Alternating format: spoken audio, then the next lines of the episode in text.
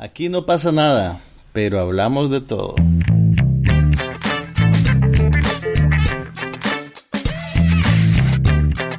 Un podcast sobre cine, TV, tecnología y todo lo demás.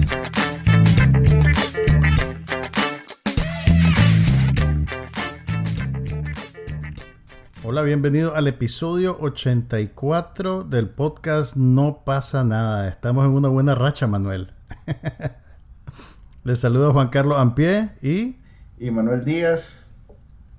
Y hoy vamos a platicar, bueno, vamos a hablar de las cosas que hablamos siempre, lo que vemos en el cine y la televisión, pero queremos arrancar con las nominaciones al Oscar que se hicieron públicas el día de ayer, lunes, en la mañana. Una transmisión especial que, en la cual Priyanka Chopra y su marido, un maje ahí que se llama Nick Jonas, él, un gato, un gatito, leyeron las nominaciones para este año que ha sido un año extraordinario porque entre todas las cosas que la pandemia vino a poner de cabeza está también la industria del cine y la exhibición teatral. Entonces, eh, pero y en parte por eso pues van a ver que hay mucha presencia de servicios de streaming. Está acelerando, digamos, el avance del streaming sobre la exhibición teatral. Y bueno, la película más nominada, Manuel, veamos si, a ver si adivinas cuál crees que es la película más nominada. Eh, sí, la, la blanco y negro, esa que viste La blanco y negro, esa que viste vos, sí, exactamente. la artsy fartsy de viaje. La película más nominada es Mank, que es el filme biográfico sobre Herman Mankiewicz, el guionista de Citizen Kane, que es un proyecto, eh, un proyecto familiar del director David Fincher.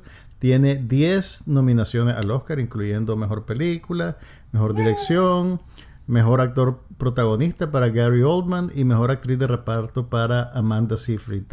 Pero curiosamente, fíjate que midiendo la reacción de, toda de, de, los cronistas pues, y los comentaristas y la gente, es probablemente la película sobre la cual hay menos entusiasmo.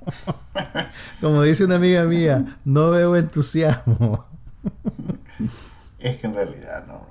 Pues desde el momento que es blanco y negro. ¿Al fin la, la viste o no la viste? No, no he visto ni esa ni Citizen Kane. Okay, bueno. Sigo exactamente el mismo punto que hablamos la vez pasada. Sos un, sos un, sos un proyecto en proceso todavía.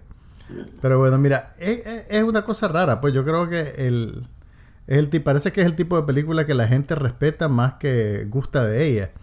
Eh, y hay más conversación alrededor de eh, otras películas, como por ejemplo Judah and the Black Messiah, de la que platicamos la semana pasada. Eh, hay una película con Anthony Hopkins que te soy completamente honesto, yo ni sabía que existía. Supe que existía hace, hace como 15 días. La película se llama El Padre, que por cierto la, parece que la están presentando en cine en Nicaragua o pronto la presentan en cines en Nicaragua. Eh, esa película tiene seis nominaciones, incluyendo Mejor Actor para Anthony Hopkins y Mejor Actriz para Olivia Colman, que es la señora que pueden ver haciendo el papel de la reina en The Crown. Eh, le sigue en nominaciones Minari, que es una película, así se pronuncia, es una palabra en coreano. Es una película independiente gringa sobre una familia de migrantes core coreanos que se asientan en una granja en Arkansas, creo. Y la película ha tenido muy buenas críticas y sorprendió con seis nominaciones, incluyendo una de mejor actor para Steven Yeun. ¿Sabes quién es ese más, verdad? Claro, claro. Ok, el que tenía un papel muy querido en la serie The Walking Dead y que mm. lo sacaron de la serie de una manera particularmente violenta y generó muchísima reacción apasionada entre la fanaticada. Pues bueno, ahora Steven tiene su primera nominación como mejor actor protagonista. Eh, la, la, aparente favorita para ganar es Nomadland, que es la película de Chloe Zhao. Hablamos de ella también, creo, la semana pasada o antepasada. Tiene, tiene seis nominaciones y además tiene la particularidad de que la directora Chloe Zhao básicamente se puede llevar cuatro Oscars en la noche. Tiene cuatro nominaciones que la atañen directamente porque también fue la productora de la película y está nominada a Mejor Película, es la directora y está nominada a Mejor Directora. También trabajó en la edición y en el guion. Así que es primera vez que una mujer tiene tantas nominaciones para una sola edición del Oscar y, que básicamente se las puede llevar, pues parece que los astros están alineados a su favor. Y en la categoría de mejor director está compartiendo además nominación con eh, Emerald Fennell, que es la, directora inglesa de eh, Promising Young Woman, que también tiene cinco nominaciones. Entonces, ese otro hito histórico de la academia. Por primera vez hay dos mujeres nominadas a mejor dirección y por primera vez una de ellas es de etnicidad china. Entonces eh, hay, hay, varios hitos ahí que, remarcar. Y una noticia que te va a agradar a vos, Manuel. Eh, the Trial of the Chicago Seven tiene seis nominaciones, incluyendo Mejor Película. ¿Por qué Porque de Aaron Sorkin, que también está nominado. Pero si ya está establecido que Aaron Sorkin es el mejor guionista de, de, este momento, o sea, hasta que se pague ese Oiga, si, ustedes quieren ser el mejor guionista de nuestros tiempos, ni lo intenten, dice Manuel. para nada, sí, decime vos. Ahora, pero toma en cuenta lo siguiente, se esperaba que Sorkin tuviera nominación a mejor director y eso no pasó. Entonces, creen que, eso pues eh, eh, va en contra de la película a la hora de que se repartan pues las candidaturas de mejor película. A ver, estás claro, ¿verdad? Podemos dar como un hecho que el maje para dirigir pone como, a ver, para, como condición para dejar hacer la película debe decir, pero la dirijo yo, ¿verdad? Pues a estas alturas del partido probablemente. Sí, ¿verdad que sí? Pero, pero, pero realmente pues a mí no me sorprende que no, no lo hayan nominado. Porque... Claro, no, pues sí, no es, no es, un, no es un director excepcional. Además que comparado, es como cuando Michael Jordan jugó béisbol. Ajá. pues el más digamos que pues no era malo, pero no era el mejor de su generación. Pues. Sí, no, así es, así es. Ahora, eh, a um, Sasha Baron Cohen lo nominaron a Mejor Actor de Reparto por su papel de Abby Hoffman en esa película.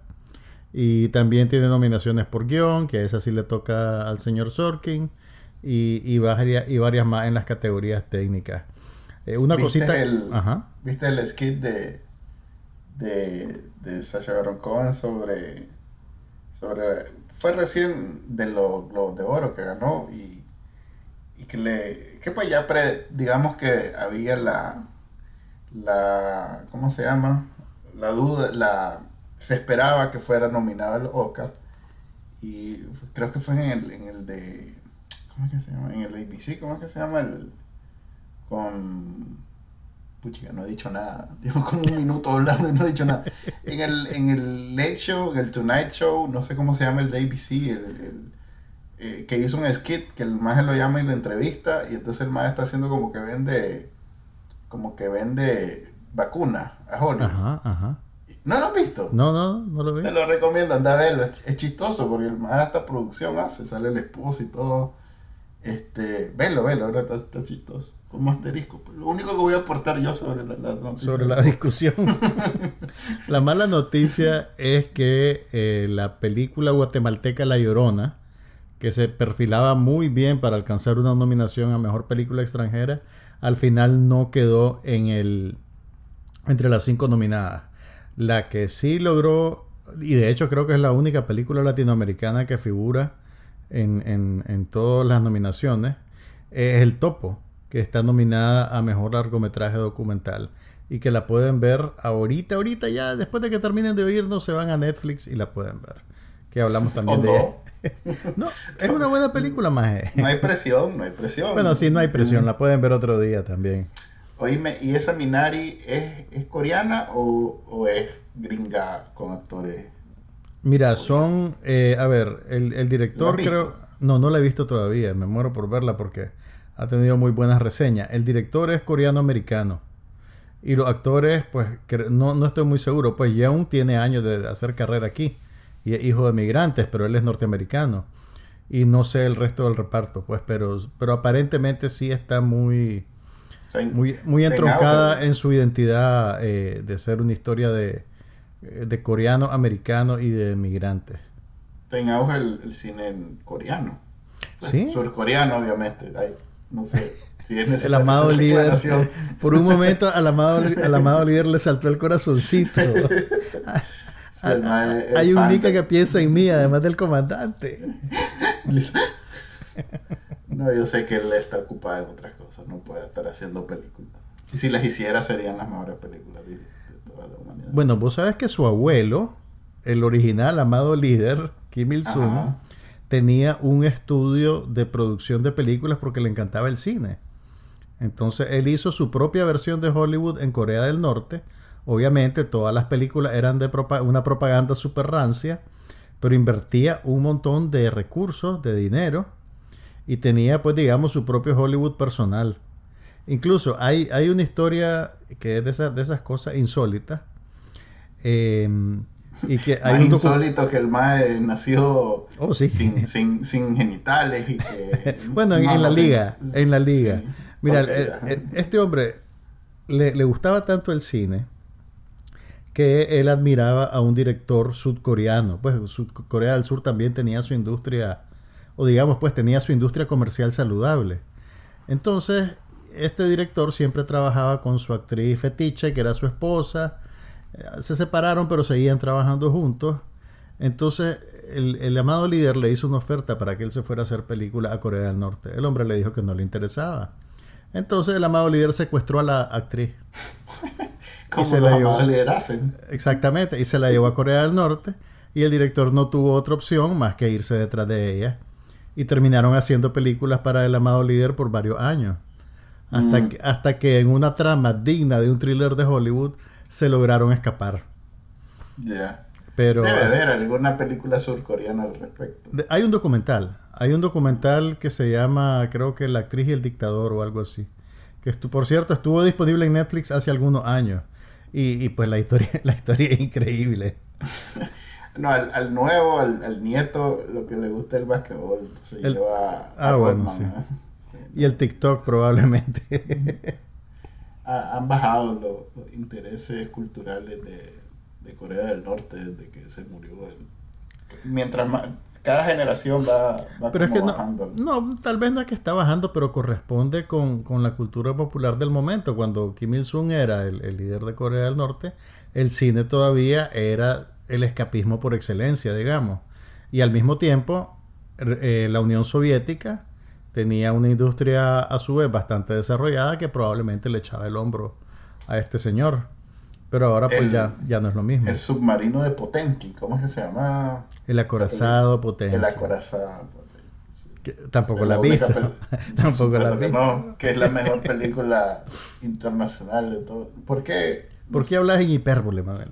No, es, es- es lo No, que he realmente- leído al respecto. Es, es Sí. considerada una joya cinematográfica más allá de cualquier otra chanchada de gente que, que es crítica como vos. Pues yo, yo me limito a otro. Otro Mira, en, en- resumiéndotelo, El acorazado Potemkin es una obra muy importante de un director que se llama Sergei Einstein, que desarrolló el, el- el lenguaje de la, la edición eh, visual, el- la O manera sea en que... antes, vos- de, antes de eso no editaban las películas, eran No, claro que, claro que la editaban, pero él digamos que dio un salto cualitativo y cuantitativo en, en lo que vos podías expresar mediante la edición. Mm. O sea, desde las primeras películas se editaba, pues, pero digamos Pero que ese hay... es como el ese es como el clip de, del ratoncito chiflando que ponen al comienzo de cada película de Disney. que- Ajá. Eh, hoy en día, pues no, no es como que te vas a sentar a ver eso, pero en algún momento revolucionó y fue, Sí. ¡ah! fue como No, pero Avatar, el, el, el, el, el- o sea, lo- los principios de edición que, que Einstein desarrolló, pues básicamente son los que todavía están vigentes, pues, y, y, y- y esta es una obra eh, eh, referencia, pues, en eso, pues, un buen ejemplo. En, en estas cosas es difícil decirte, ah, es que este fue el primero que hizo tal cosa, porque especialmente con el cine antiguo, pues, como no lo podemos ver todo y se perdió el 80% de las películas, realmente nunca podés categorizar. ¿Y pero cómo se perdió el 80% de las películas? porque las películas no eran eh, consideradas un bien que tenía vida más allá de- del tiempo en que la proyectaran en un cine. O sea que regrababan, que votaban. No, la- la- o sea, la- las películas lo que hacían, pues te estoy hablando de los principios de la industria y los principios de la, de la distribución. Eh, la película imprimían X número de rollos, esos rollos iban primero a las ciudades grandes, de las ciudades grandes pasaban a los cines baratos, de los cines baratos pasaban a las ciudades chiquitas, de las ciudades chiquitas pasaban a otros países tal vez. Y eventualmente esa película se desgastaba y al final Se- pues ya no se servía para nada. Entonces usualmente lo que hacían era que la, la botaban. O O algún sea loco... que en Nicaragua deben haber varias tiradas. De No, Las de Nicaragua se, se, se destruyeron cuando se acabó el financiamiento para la cinemateca a principios de los 90. Entonces es difícil que sobreviva una. Y lo que pasa también es que, ok, lo- los dueños de las películas no veían valor en guardarlas, ¿verdad? Eh, y el, como se, eh, se imprimían en celuloide, el celuloide era un, un material muy inestable. Entonces se quemaba con mucha facilidad. Entonces, si no la guardabas de cierta manera, podía haber un incendio o se convertían en vinagre por una reacción química que tienen. Y, y en- entonces, hasta que eventualmente, pues, sabe- los estudios pues vieron que podían, a ver, si esta película tuvo éxito, la puedo poner de vuelta en un año, por ejemplo, y, y sacarle más plata. Entonces, ahí sí empezaron a invertir en, en- en guardar las películas. No me extrañaría que el porno tuvo que ver con, esa, con ese cambio. Eh, Suele ser así como el, el, el, el incentivo para cambios drásticos como el traspaso del cine al video. mira, Y que nadie habla de eso, pero simplemente es un salto y nadie entiende por qué. Mira, no sé si No, eh, porno, pero, pero o sea, películas así atrevidas siempre han existido. Pero Sí, esto yo creo, Me refiero. esto en particular creo que fue una consideración eminentemente eh, comercial y que trascendía a todos los géneros de, de películas que podían haber existido. Eh, pero bueno, estábamos hablando de los nominados al Oscar. Ajá, dale, sí. Ay, ay, es, es notorio mi interés en saber quién va a ganar y quién no. No, eh, no, pero está bien. Yo creo que esta es parte del, del- del encanto de este podcast, pues, que no, nos vamos, nos desviamos por unas avenidas ahí inesperadas. A ver, ¿qué te... Ah, bueno, ok, hablando de Borat, hace como 10 minutos hablamos de Borat. Tiene dos nominaciones y una de ellas es la nominación a Mejor Actriz de Reparto para María Bacalova, que yo creo que es está súper bien dada esa nominación y a mí me encantaría que ganara. Y no es descabellado porque usualmente eh, lo- la, usualmente la- las nominaciones de actor o actriz de reparto eh, la usan para premiar la comedia. La comedia no te la toman en serio, entre comillas, cuando se trata de papeles protagónicos. Pero en los papeles de reparto, por ejemplo, acordate que ahí ganó la Marisa Tomei por My Cousin Vinny, ganó Kevin Klein por A Fish Called Wanda, que son comedias, comedias así puras y duras. Entonces María Bacalova yo creo que puede tener una buena probabilidad de quedarse con el premio, aunque estaría compitiendo con doña tu tía Glenn, Ah, la tu que tía Glenn. Close, que la es ella como su doceava nominación y nunca ha ganado. Espérate, vamos a- no voy a tener pereza. Voy a ver cuánta. ¿Te acordás que hace un par de años fue como fue como drama que la habían nominado ya para mejor actriz y segurito que ganaba? Por Es el aquella Leonardo DiCaprio de la. es peor porque tiene más nominaciones. Todavía Leonardo te- tiene tiene poquita en comparación. Ok, la han nominado ocho veces. ¿Y Entonces, por qué película la nominaron esta? y de ahí por cuál va a ser, por Hillbilly Elegy. Ajá, claro. La de Netflix que es sobre un maje pobre de las montañas. ¿La Ah. viste? Ah, No hablamos de ella. ¿Cómo se te ocurre? Y ella es como la abuelita, la abuelita, la, Vamos abueli- en la- la abuelita gruñona pero con el corazón de oro. Increíble, vos. Toda la condición humana está ganando. No, Sí. pero el problema no es que sea sobre la condición humana, el problema es que la película no es buena, Manuel. Ya. Entonces, Ah, ok. y el es que no sé distinguir entre las condiciones humanas buenas y las condiciones Bueno, humanas malas. te- Tenés te que haber visto la película primero. y no la has visto. Pero es de- no, seguro más de un meme debiste haber visto con la foto de la Glenn Close caracterizada como viejita de las montañas. Ah, bueno, eso pasó. ¿Y qué más te puedo destacar de las nominaciones? Pa, pa, pa, pa, pa. Va- tengo una noticia un poquito más Ujú. Pero dale, seguí. Bueno, solo para cerrar, eh, bueno, estén pendientes, vamos a seguir hablando de las películas que hemos visto. Tal vez más adelante me da tiempo de hablar con más detalle de Sound of Metal, que es como la película más eh, sustancial que vi esta semana, que te quiero contar un poquito de Ah, ella. ¿la viste? Sí, Yo he tienes- tenido ganas. Tiene seis nominaciones, incluyendo Mejor Película, Mejor Actor y Mejor Actor de Reparto. Ahí después hablamos con detalles de ella. Pero bueno, si nos están escuchando en Nicaragua, en Nicaragua pueden ver varias de las películas nom- nominadas porque están disponibles en los servicios de streaming. Y también hay un par que están proyectándose en el cine. Entonces, pero ahorita pueden ver en Netflix Mank, que tiene 10 nominaciones. El Juicio de los Siete de Chicago, que tiene 6 nominaciones. Ma Rainey's Black Bottom, que tiene 5 nominaciones, incluyendo la de Mejor Actor para Chadwick Boseman, que todo el mundo asume que lo va a ganar. También en Netflix está una película nueva de Paul Greengrass con Tom Hanks, que se llama News of the World. Ya la vi ayer. ¿Ya la viste? Antier la vi, sí. Yo no he tenido chance de verla todavía, pero eh, esa tiene cuatro nominaciones y la pueden ver en Nicaragua en Netflix. Y también está One Night in Miami, que tiene tres nominaciones.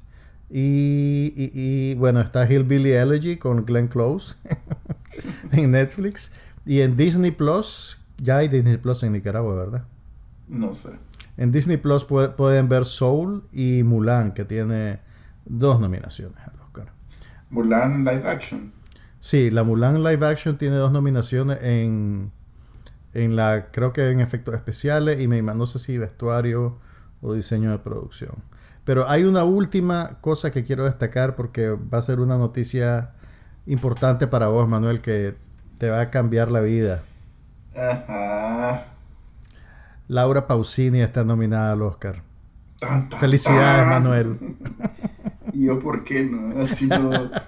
Es más, Manuel. es más de tu, de tu círculo. Manuel, no tengas Pausini. pena, no tengas pena. Sí, hombre. En, en- en mi playlist de, de todo el gangsta rap de los 90, ahí aparece. Ese era "Laura tu, se fue. era tu no guilty sé pleasure, qué". era tu guilty pleasure. Sí, hombre, me descubrí. Mira, el ser humano está hecho de contradicciones, Manuel. A ver, ahora sí hablemos de cosas realmente importantes. Porque en a esta ver, semana, en esta semana. o sea, esta que está corriendo jueves, ahorita. Ahorita. O sea, Ajá. estamos a horas. Ajá. Se estrena el, la versión de Zack Snyder de Justice League. Lo cual el mundo entero está esperando con mucha Oh. ansia. Ok, claro. Eh, sí, no, no, en realidad que sí. ¿Y vos también? Eh, por supuesto, yo estoy. de verdad. Así que eh, me necesito sacar el, el mal sabor de Wonder Woman y de no sé qué otra chin- y la. Justice League original. Ajá, también esa chanchada. Y Batman no, vs. Superman.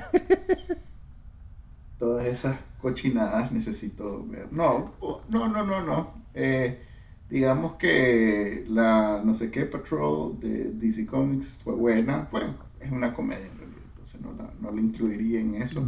¿Cuál es Y esa? la de? HBO, la de. ¿qué se llama? No me acuerdo, pero es de cine. no, no, vos no te interesa. Pero sí, la de los. La de los. ¿Cómo se llama? La de HBO que vimos el año Watchmen. pasado. Watchmen eh, fue buena. Pero, pero O sea que- Watchmen es buena no porque sea de DC Comics, es buena porque la hizo Damon Lindelof.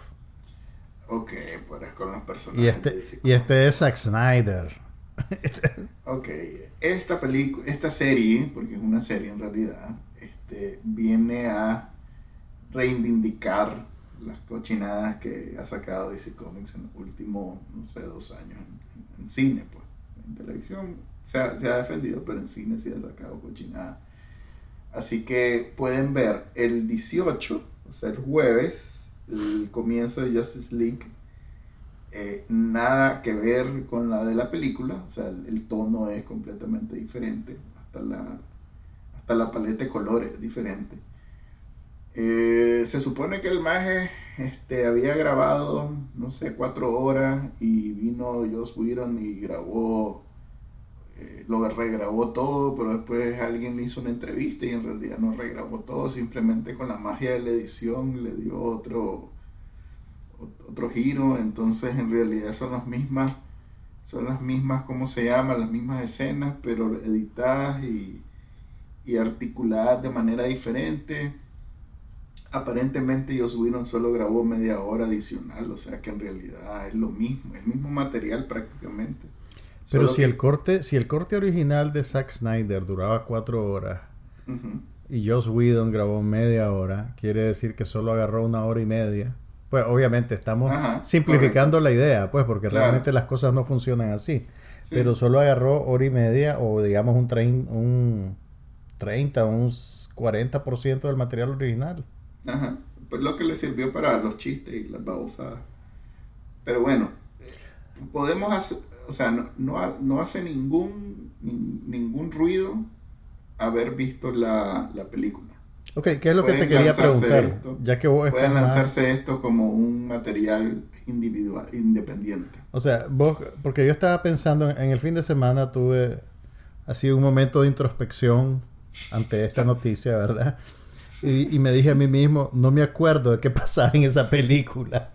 ¿Debería de verla de antes para poder comparar? O, hago de cuenta que eso no pasó? Mira, si, si no, te, no te tenés cariño vos mismo, puedes ver Batman vs. Superman, que es como la... la, la, la a ver. La, la mejor cita. No, hombre, es la precuela de esto. Este es como la, lo que ah, viene después de Batman vs. Superman. Porque no, chele, yo estoy pensando si ver una.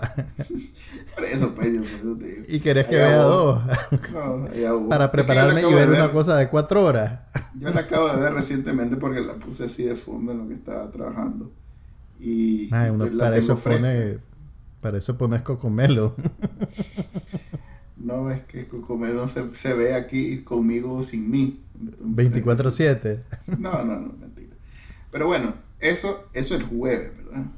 Y para, y como que si fuera poco, pues como que. Espérate, ¿vas a cambiar la película? No, no, no, no. Ajá, por si fuera poco. El viernes empieza Falcon y el Winter Soldier en Disney Plus. O sea que estrena el jueves DC Comics con Justice League y el viernes estrena eh, el MCU con Falcon y el Winter Soldier. Mira, apartando mi, mi primer problema es que soy un adulto, ¿verdad? Ajá, correcto. pero mi segundo problema, bueno, que en realidad no es mi problema, pero para la gente que nos está viendo en Nicaragua, ¿dónde en Nicaragua van a poder ver The Justice League? Porque en Estados Unidos la van a poner en HBO Max, pero HBO Max todavía no está disponible en Latinoamérica. Entonces, ¿qué tienen que hacer? ¿Recurrir a la oscura arte de la piratería? ¿O hay una manera de ver lo que sea más fácil y legal? Pues mira, apartamos del hecho que aunque lo, lo existiera el servicio en Latinoamérica, igual la mayoría de gente lo piratearía. Así que nadie está preocupado por en dónde se transmite. Te aseguro que todos los eh, hermanos nerdos que viven pendientes de esta mitología ya saben cómo verla. Listo, sí, ya tienen listo el, lugar donde la van a bajar. ¿Qué te digo? Es un, es un, yo creo que es un error. Bueno, HBO Max supuestamente va a lanzar su servicio de streaming para Latinoamérica en el transcurso de este año. Esta hubiera sido una buena oportunidad para hacerlo. Creo que es un error que no lo hayan hecho coincidir. Hay demasiados intereses y monopolios y, o sea, los derechos se dividen y se hacen picadillo, pues, o sea, derechos sobre DC Comics lo venden aquí, aquí no, aquí sí, aquí no, esta serie la venden aquí, es, negocio para el final de cuentas. Entonces, si logran vendérsela al, canal de, Juan Carlito, este, que, tiene reales, que no, anda no anda con, con babosada, entonces se la revienta. Pero esto, pero esto es contenido imperialista y alienante, Manuel. Ah, pero si ese canal está lleno de contenido imperialista y alienante. Ah. esa es su única oferta en realidad, porque no hacen producción. Bueno, no como no. Hacen el noticiero ese y, tienen unos programitas ahí de la Juventud Sandinista que también hacen, pero en realidad lo que la gente ve es el contenido imperialista. Así que es como el 4 que solo pasa novela brasileña. Pues, así se dividen ellos los mercados donde compran. Ok, entonces en resumen, no me tengo que preocupar por ver la Liga de la Justicia. Hago de cuenta que, no existe. Que a esta altura del partido realmente para mí no existe porque no me acuerdo. Igual eh, no es como que sea una trama complicadísima, porque no vas a entender que si sale Superman, el mae vuela y, y es invencible. Y si sale Batman, ya sabes. Ya, que ya, ya así, te entiendo. que no sé qué, pues no, no, es, no es gran. Pues no, no te estás perdiendo de mucho si no le. Así que ya saben, esta semana marca, va a ser recordada en la historia de la humanidad como la semana en que. Mira, si, si el guionista de este Justice League hubiera sido Aaron Sorkin, vos te, te morís, loco. Te- o sea, te infartás. Ok, El más es demasiado, demasiado sofisticado. Mira, ok, te, te prometo que voy a ver las cuatro horas de alguna manera y en la próxima edición de este podcast la vamos a platicar. ¿La vas a ver vos también, me imagino? Yo sí, yo voy a ir al día. No sé cómo la van a, la van a soltar. Yo creo que la van a soltar toda de un solo, ¿sabes? No creo, fíjate que HBO no hace esas cosas. Acordate que en algún momento estuvieron pensando en tirarla como una película de cuatro horas. Ok. Pero, pero no, te digo, No, siempre fue, es más, antes de saber que HBO iba a tener, este, HBO Max, pues iba a tener las películas de Warner todo el año. Antes, antes, el único gancho que tenían ellos para, para que vieras, este, ¿cómo se llama? HBO, para que contratara HBO Max, era esta, esta serie. Ese era el único gancho. Eh, sí, no, no había nada más. Entonces, desde que se sabe que va a haber esta serie, se sabe que es una serie, porque es, un, es una miniserie de cuatro o cinco capítulos. O sea que no creo que la suelten de un solo, te soy sincero. No lo creo para nada. bueno, vamos a ver cómo nos va con esa nueva tanda de superhéroes. Donde sí yo creo que no te voy a acompañar, Chele, es en esa cosa del, del Baby. Capitán América, ¿cómo es? Eh, ni siquiera viste WandaVision, que es todavía más... Cierto, no, no vi WandaVision tampoco. ¿Qué- ¿Vos crees que es más, es más de mi estilo por aquello de la condición humana? pues. Más, como decir, pues, adulto.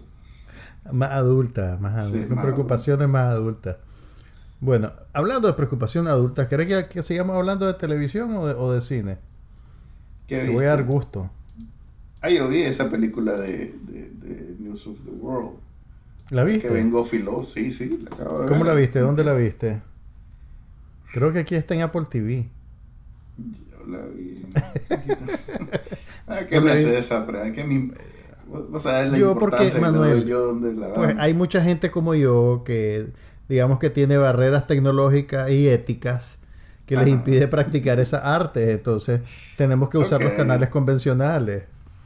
Ok, sí, sí, está en Apple TV. Tal vez la pregunta debe ser, ¿dónde está disponible, Manuel? Para no ponerte en Ah, no, evidencia. ah, no, sí, no está en Apple TV, fíjate, está en... Porque la busqué cuando vi que ¿De algo, verdad? en algo decía... Pero si es original de Eh. Apple Plus, de no sé cómo se llama la, la cosa de Apple. Eh, pero no, no está en ningún lado para streaming así gratis. Tenés Ah, que pues entonces- rentarla o... Ah, ok, o- ok, es rentada. Sí, pero eh, en Estados Unidos es exclusiva de Apple, quiero decir. No, hombre, estoy viendo ahorita Just Watch, que es donde veo yo. Ajá. Y hay como 40 logos ahí. Pero te tenés que apiar de la mula, pues. No, no hay tan, no estoy. Mira, está en Google. Pero no está en streaming, pues tenés que pagar, sí. Ah, sí, claro. sí, sí, Ese es mi punto. Ok. Yo eh, la vi así, pues, ¿no ¿sabes? Y, y no, no te tenía grandes no tenía grandes pretensiones. No, mira, a ver, esto más.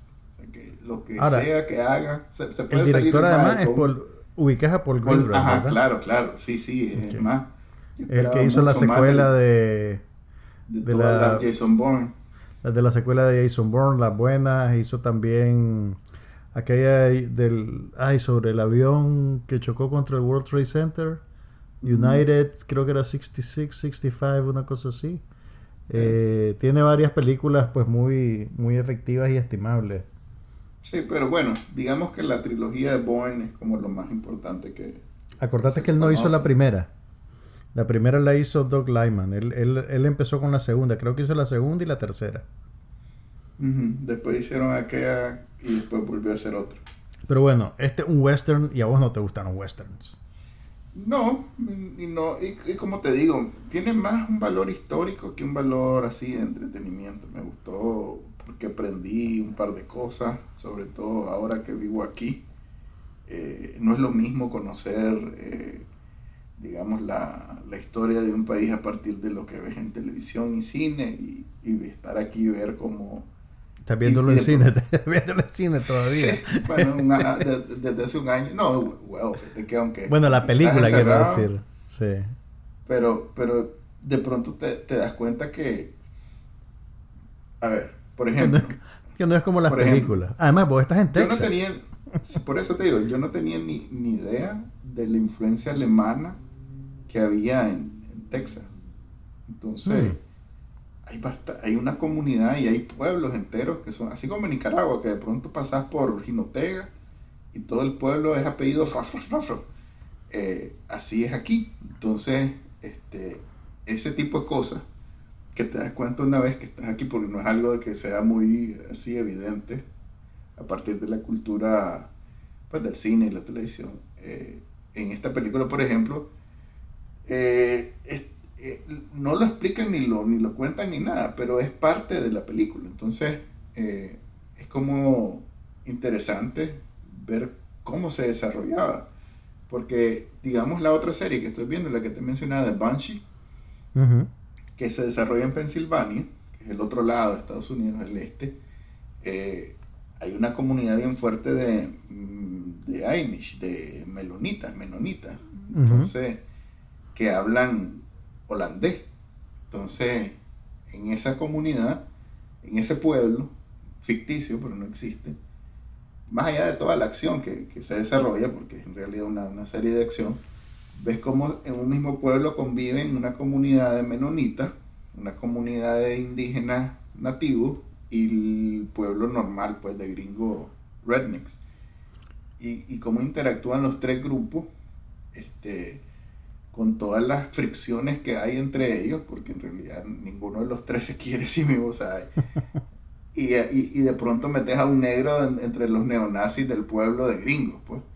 Entonces, estos odian a los negros, pero no odian a los alemanes, pero sí odian a los indígenas. Entonces, en esta película, eh, si bien se da eh, reciente de la, de, la guerra civil de Estados Unidos, todavía eh, está fresco eh, la, que perdieron. Imagínate si hoy en día es como, como no sé, es ridículo verlos todavía izando la bandera del sur y diciendo que, pues, hablando todavía de la, como dice el hermano de, de, de Selena, la legacía del sur, este, ahora en, reciente de la segunda de, la perdón de la, de la guerra civil los más están todavía a punto de querer volver a guerra pues. Entonces buena suerte con eso muchachos.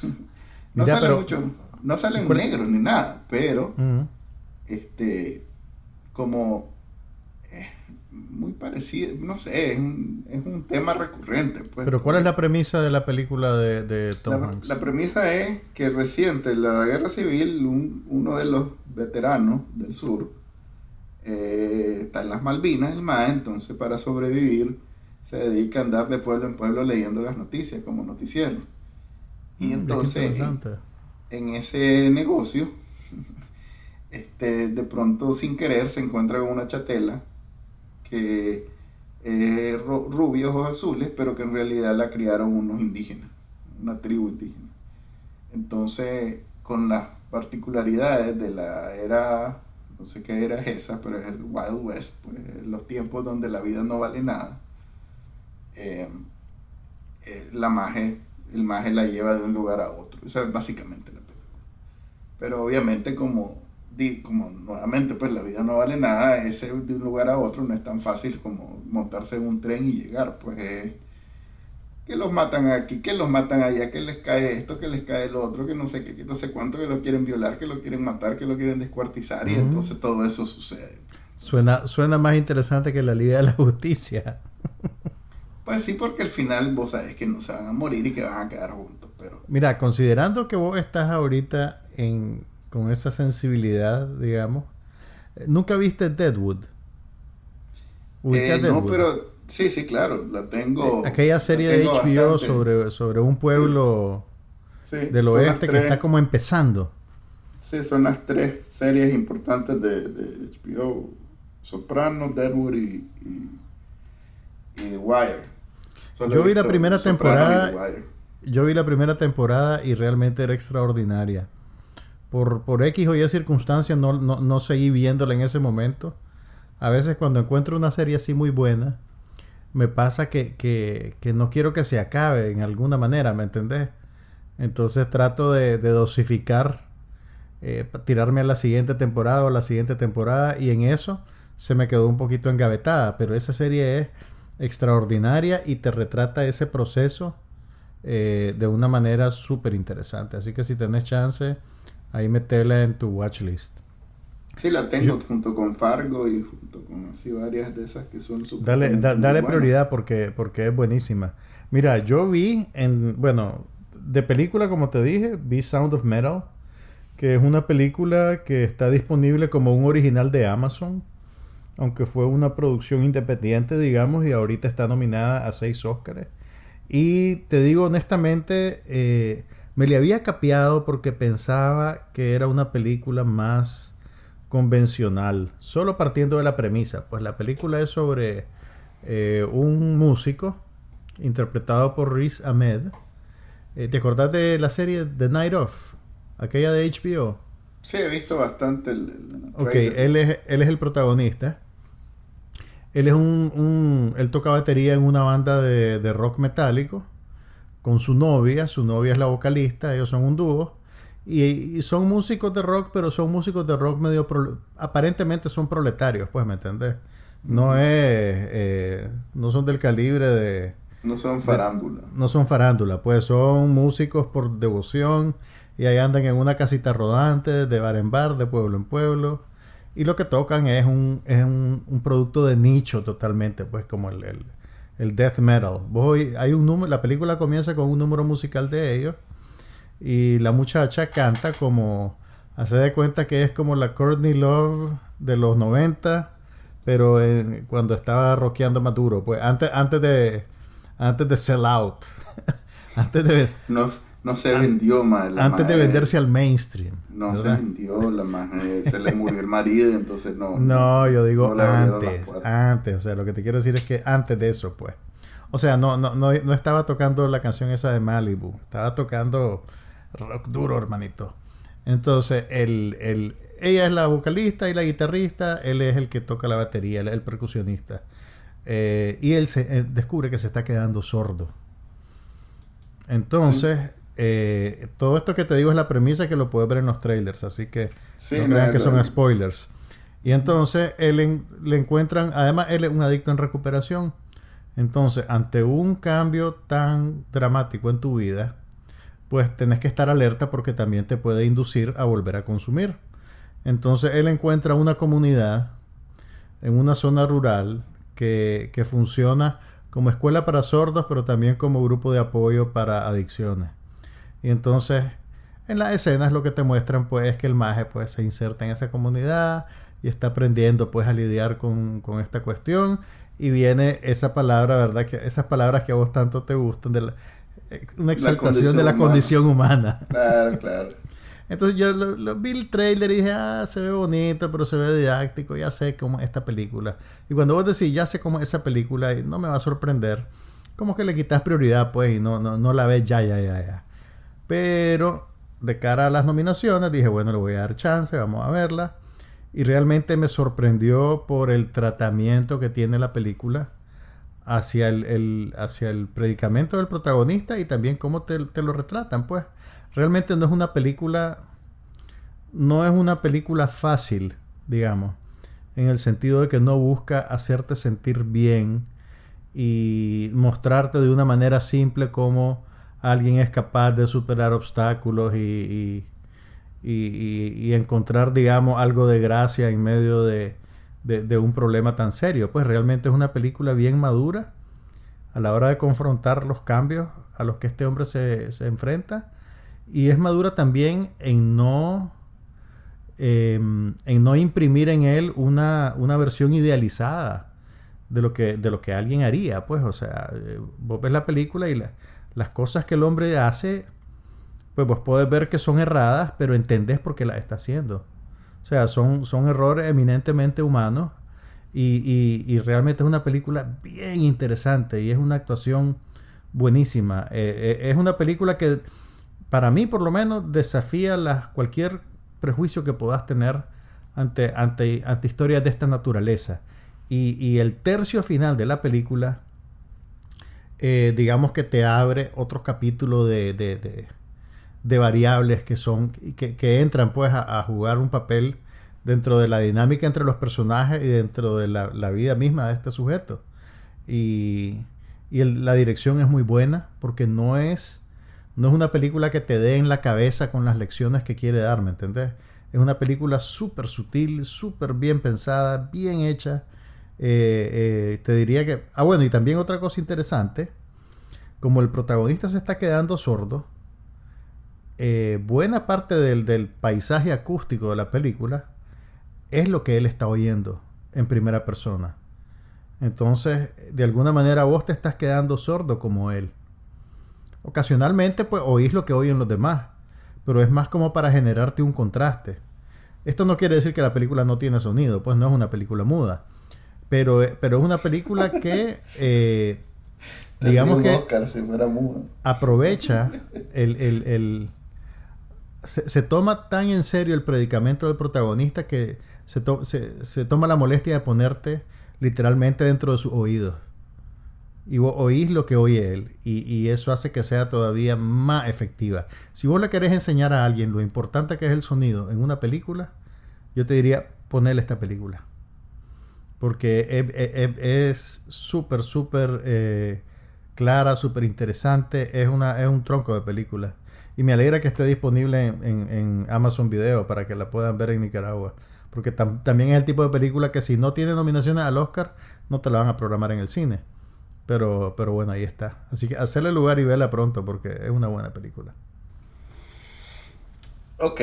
Em, no, no sé si la de Tom Hanks tiene nominaciones. Tiene cuatro. Ah, ok. Entonces ya. Tiene cuatro, pero, pero no, no, no lo nominaron a él, por ejemplo. Y tampoco nominaron a la muchachita, que había alguna gente que decía que, que la niña probablemente merecía consideración, pero, pero no llegó a pasar. Yo creo que, que esa película... Mira, este ha sido un año tan raro que yo creo que las películas que no tuvieron una presencia fuerte en los festivales eh, se fueron un poquito, digamos, quedaron un poco rezagadas. Porque mira, eh, The Father, Judah and the Black Messiah, y Minari salieron del Festival de Sundance del año pasado. Eh, Nomadland ganó en el Festival de Venecia. Después, The Trial of the Chicago Seven, Mank, Matt Rainey's Black Bottom, eh, One Night in Miami, todas esas tuvieron el músculo de Netflix detrás de ellas. Que Netflix, vos sabes que invierte en promoción un montón para poner sus películas en el radar de, de la academia. Entonces yo creo que News of the World probablemente pues Apple no, no, no, no, pierde mucho con eso. Pues imagínate, tenía dos películas fuertes con Tom Hanks este año. Tenía News of the World y hay una que se llama Greyhound, que no sé si la viste en algún momento. No la he visto. Yo no la he visto tampoco y, y, también pues en, un año normal eh, dos películas de Tom Hanks es una cosa, digamos, eh, de notar. Pero, pero este año pues pasó un poquito de noche. Hay una canción de Colonel Love, The Hall, pues, que se llama Violet, que es la, la única que tengo yo en mi, librería. Ok, así suena la muchacha en la película.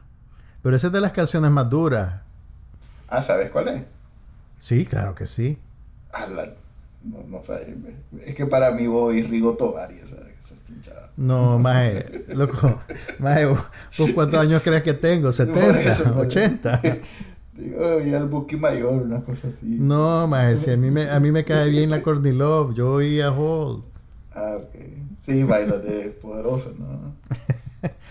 me, sorprende que a vos te guste. Ah, no, yo tuve una etapa rockera antes de. ¿Qué? Chronic. Uh, sí, hombre. Pero no, no, lo puedo creer. no esa, no esas suavidades. Yo oía speed metal, yo oía Metallica, Guns, esas cosas de Algún día. Vamos a hacer una edición especial de este podcast analizando esa etapa de tu vida. y nos va a dar tu, testimonio metalero. en esos tiempos no agarrabas un álbum hasta que lo terminabas luyendo. No, no Mira, había eso- gran opción. fíjate, pues. Mira, algún antropólogo debería hacer un estudio sobre cómo cambia la relación con la música cuando no tenés que gastar dinero en conseguirla. O cuando, o Mm. cuando el dinero... En los tiempos, cuando nosotros teníamos esa edad, si ibas a comprar un disco, un cassette, era una cosa súper Sí, especial. O sea, sí, tenías que pensarla bien si lo comprabas Era- o no lo comprabas. Era la semana completa de reales para mí. Y tenías además que ser los- estratégico. los- sí. Porque entonces vos decías, ah, este grupo le gusta aquel más, ese más seguro lo va a comprar, que me lo preste y yo lo grabo en un cassette limpio y con esta plata mejor compro esto. Y eso sí tenías plata para comprar algo. Sí, yo recuerdo cuando comenzaron a llegar a Nicaragua los cassettes pirateados de esos de 20 pesos. No, fregué, fue como un- se abrió un mundo. Sí. que eran más o menos grabados, pues tampoco eran calidad CD, pues, pero eran. Pues, eh, eh, se pa- pues. Más para las grabadoras que teníamos. Sí, modos. Yo recuerdo Pero que- bueno, bueno muchachos, siéntense, aquí el abuelito Manuel les va a contar. A ver, algo, algo reciente, pues algo del día de hoy. A ver, Mi Prix Drake, Drizzy Drake, tiene el primero, el segundo y el tercer lugar en el 100 de, de Billboard.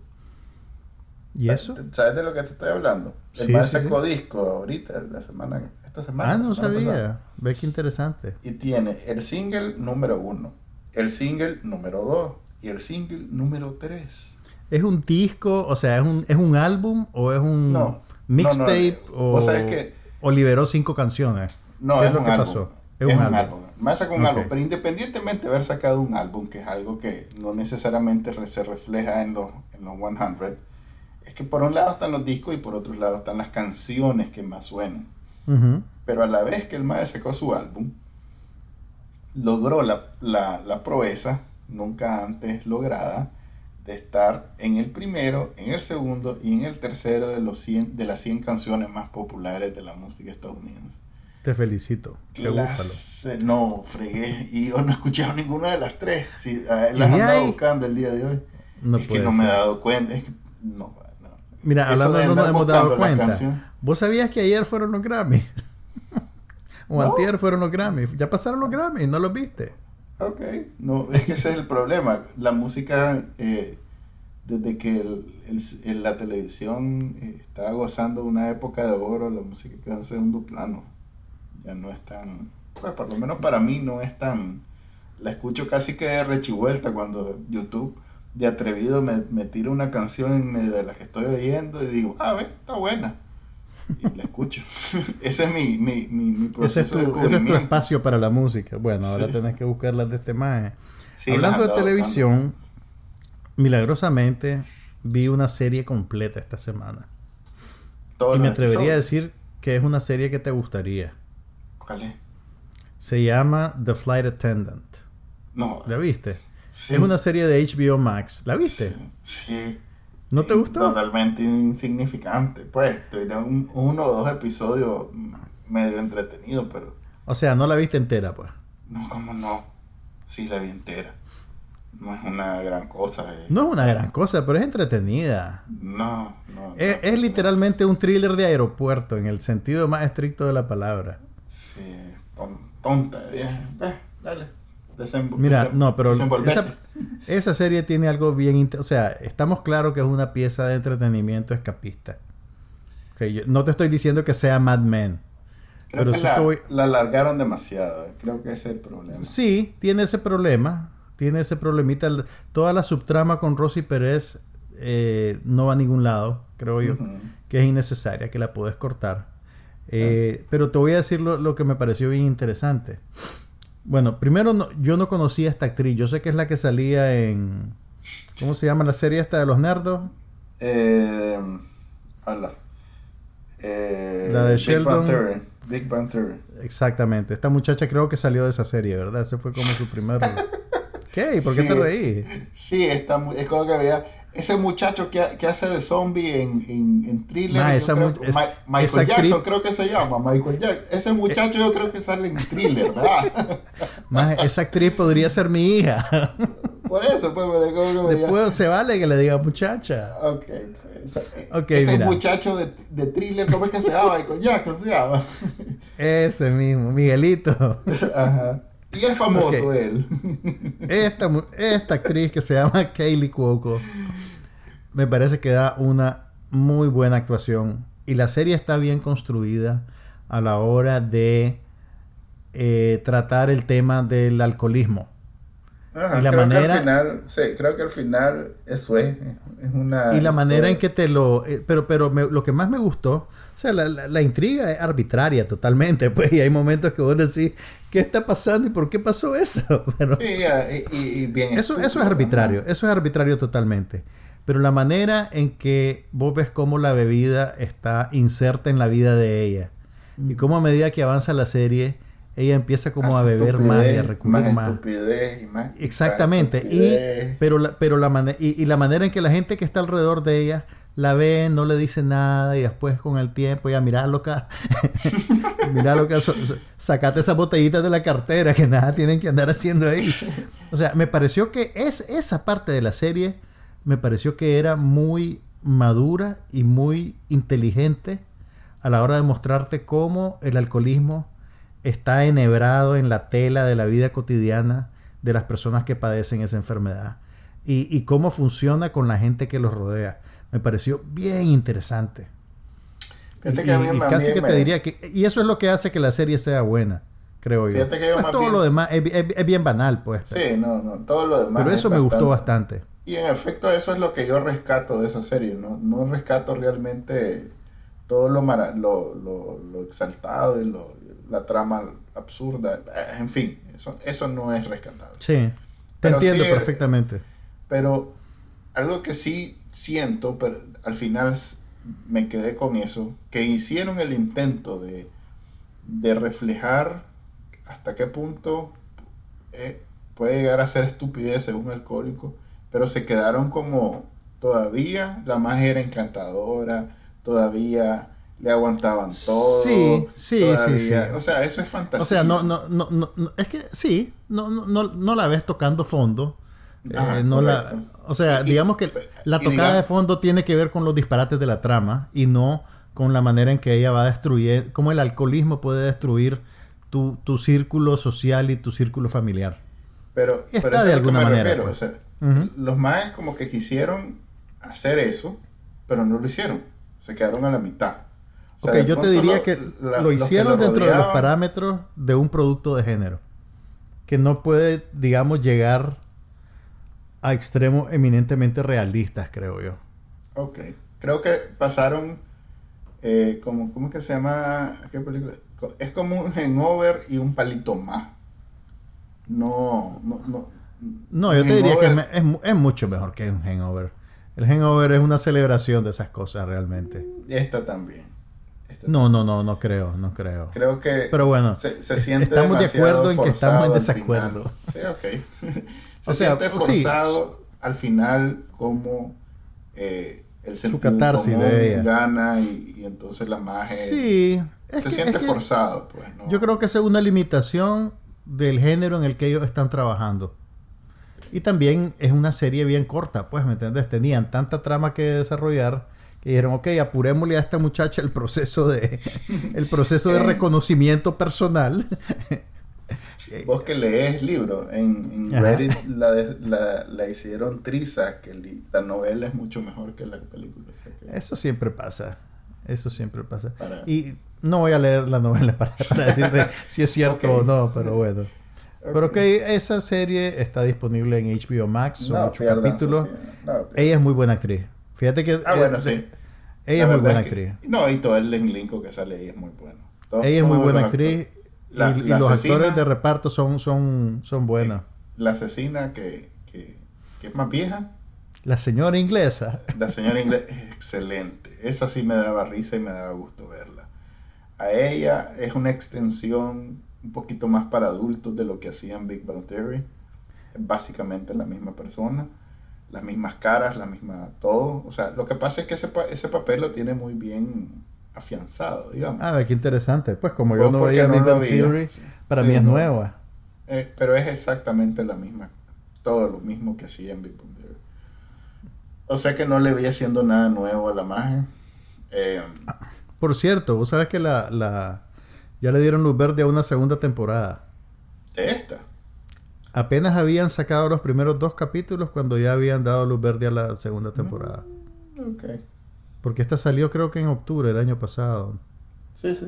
Ya, Yo la- ya la tiene su ratito de en estar el- disponible. En el momento. Pero Yo fíjate no que está- estoy disfrutando mucho más las series esas de Cinemax viejas que las están como. eh, Ah, bueno, que, que hablamos de que estabas viendo Banshee. Sí, Banshee, antes Big Warrior. eh, Más bien estoy pendiente cuál sigue, cuál sigue, porque están. De Nick, están mira de. Nick. Sí, ya, esa ya está, pues. No- no es de las que todavía no han sacado. Vamos a ver. Lo que sí es ofensivo, pues la cantidad de violencia y de sexo que sale casi que no. Te lo juro, de pronto estoy ¿En tratando de comer, si de pan, si le sacan el hígado a alguien. ¿no? Ah, entonces, ¿Y por qué comes viendo televisión, maje? eh, eh, no, no critiques cuando no sabes lo que es. No juzgues, un no individuo así. No juzgues cuando no sabes lo que es tener dos individuos que te No, no te juzgo, te pregunto, pues, porque quiero entender. De pronto palomita y eso. Ah, bueno, está bien. Ayer vi una muerte en Banshee que nunca había visto. Wow. Todavía. No Imagínate. sé si eso es bueno o malo. En mis 45 años de ver violencia en televisión, nunca había visto. Dijiste, Creo que "Ey, solo en, jue- solo juego no- de Nintendo había visto una muerte como esa.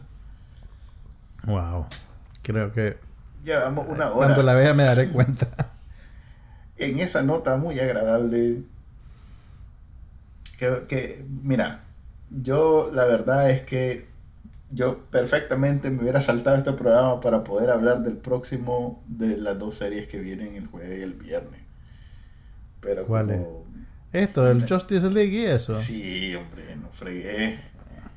Eso sí, es un acontecimiento como los canales que, que no dicen un programa, no, es ¿cómo que le dicen en inglés? Es Un evento. Es un Es evento. un evento. Es un evento, no es un estreno de una serie, es un evento. Ok. El viernes internet va a amanecer explotada de viaje. va- se va a quebrar internet. Va a ver, ahí va a ver. Te quiero ir. Ok. vas a ver. La voy a ver, ya te No, la, la de Marvel creo que esa sí la, la doy por vista, Chele. Pero la Ah, Liga de la. Justicia sí la veo. Sí, sí. Sobre todo. No porque sea de DC, sino porque tengo HBO Max. En solidaridad con el brother que se le murió toda la familia. ah, no, una historia horrible. La hija, la hija de... La hija de Zack Snyder eh, murió por suicidio cuando él estaba rodando la película. Y por eso fue que él tuvo que salir del proyecto. Entonces el estudio, eh, Warner, contrató a Joss Whedon para que terminara la película. Eh, después de que a Whedon le fuera bien con, el, con la producción de varias de las películas de los Avengers. Creo que hizo las dos o tres, ¿no? Buenas En noches. fin, ya, ya llevamos una hora de podcast, así que creo que en este punto nos despedimos, pero ya saben, la próxima semana vamos a hablar de la miniserie o la película reconstituida o lo que sea que sea que vamos a ver de la Liga de la Justicia y Manuel nos va a dar un reporte sobre el halcón milenario, ¿cómo es que se llama? Olvídalo. No va a dar tiempo. El hombre de nieve más y el halcón. No, ¿cómo es? No te va a hablar. No, te- No, en serio, decime cómo se llama la serie. Es algo del Eh, halcón. Winter Soldier and the Falcon. O, o. Winter Soldier. Pues no estaba tan lejos. Vos le puedes decir Bucky. Oh, Bucky. El mejor amigo del Capitán América. Oh, el Capitán América. Bueno, se despide de ustedes Juan Carlos Ampie. Y Manuel Díaz. Y nos vemos la próxima semana. Aquí no pasa nada, pero hablamos de todo.